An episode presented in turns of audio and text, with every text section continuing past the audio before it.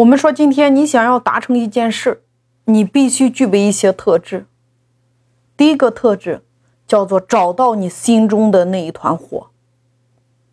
我想问大家，在你最早创业的时候，你还记得你心中的那一团火吗？因为那一团火让你在创业初期无所不能，你创造了你当时的奇迹。请问那个时候你有钱吗？你有能力吗？你会管理吗？你有资源吗？这些你通通都没有。但是那个时候，你心中有一团烧得很热的火，让你想要做一件事，对吗？那个时候，你每一天你可以工作十八个小时以上，你心甘情愿，你不觉得累呀？我问大家一个问题：你还记得你第一次借钱的样子吗？你借完钱之后，你对自己说了什么话？你还记得吗？那么大家来思考一个问题：当初你什么都没有，反而为什么你把那件事做成了呢？你认真的来思考一下。我给大家讲一个人，这个人叫雷军。雷军在大一的时候，他在图书馆里边看了一本书，这本书的名字叫《硅谷之火》。他透过这本书了解到乔布斯这些硅谷英雄的创业故事。这本书真如一把火，点亮了雷军的未来呀！因为这本书让他升起了一股创业梦。他在那个四百米的操场上走了一圈一圈一圈又一圈的走，他睡不着呀，他内心像有一团熊熊的火焰在燃烧。然后他给自己奠定了一个模糊的目标，日后一定要干一些惊天动地的事儿，一定要做一个伟大的人。从那之后，他把自己的午休时间取消了，他感觉太浪费时间了。雷军用两年修完了别人需要四年才能完成的学业。雷军毕业之后入职金山，一干就是十六年。十六年的时间，他成为了互联网世界的大咖，和资本眼中的亿万富翁。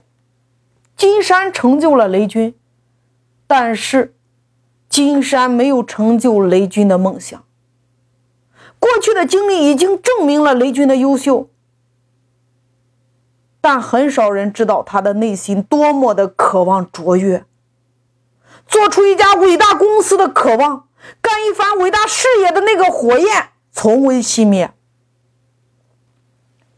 二零一零年，四十岁的雷军带着十三个员工，不顾一切的成立了小米，开始创业。雷军说：“不管这次创业成功与失败，我不能让人生充满遗憾，我一定要去试一下。”看看自己能不能创办一家世界级的技术公司，做一件造福世界上每一个人的事情。这团火，让一个技术男从幕后走到台前，从创业者走向投资人，再从投资人走向创业者。因为那团火，让他带着小米，从他四十岁开始重新创业。走到了今天，成为五百强世界五百强的企业。我们来想一想，心中的那一团火，是不是让你最初的时候创业成功的成的那个事儿的那个火？其实你可以自己想一想，那个时候我们有什么？但是我们的那件事儿反而成了。那你再来想想现在。我们的能力比以前强了，我们懂得的比以前多了，我们的钱也比以前多了。但是，你好像少了一点东西，有没有这样的感觉？是不是少了一点奋斗的那种热血，少了一点青春的那股子劲儿，那股子拼搏到底的劲儿？有没有发现？问一问自己。如果你想要得到一样东西，你想要达成一样目标，给你再多的方法，你是否深信不疑的相信你自己可以做到？你是否日思夜想？你是否内心有一团火？相信你可以完成，甚至你已经感觉到自己已经完成了，已经拥有了，然后你满心欢喜的感激跟接受，你拼尽全力死磕到底，拼搏到感动你自己，最终达成那个结果。所以说。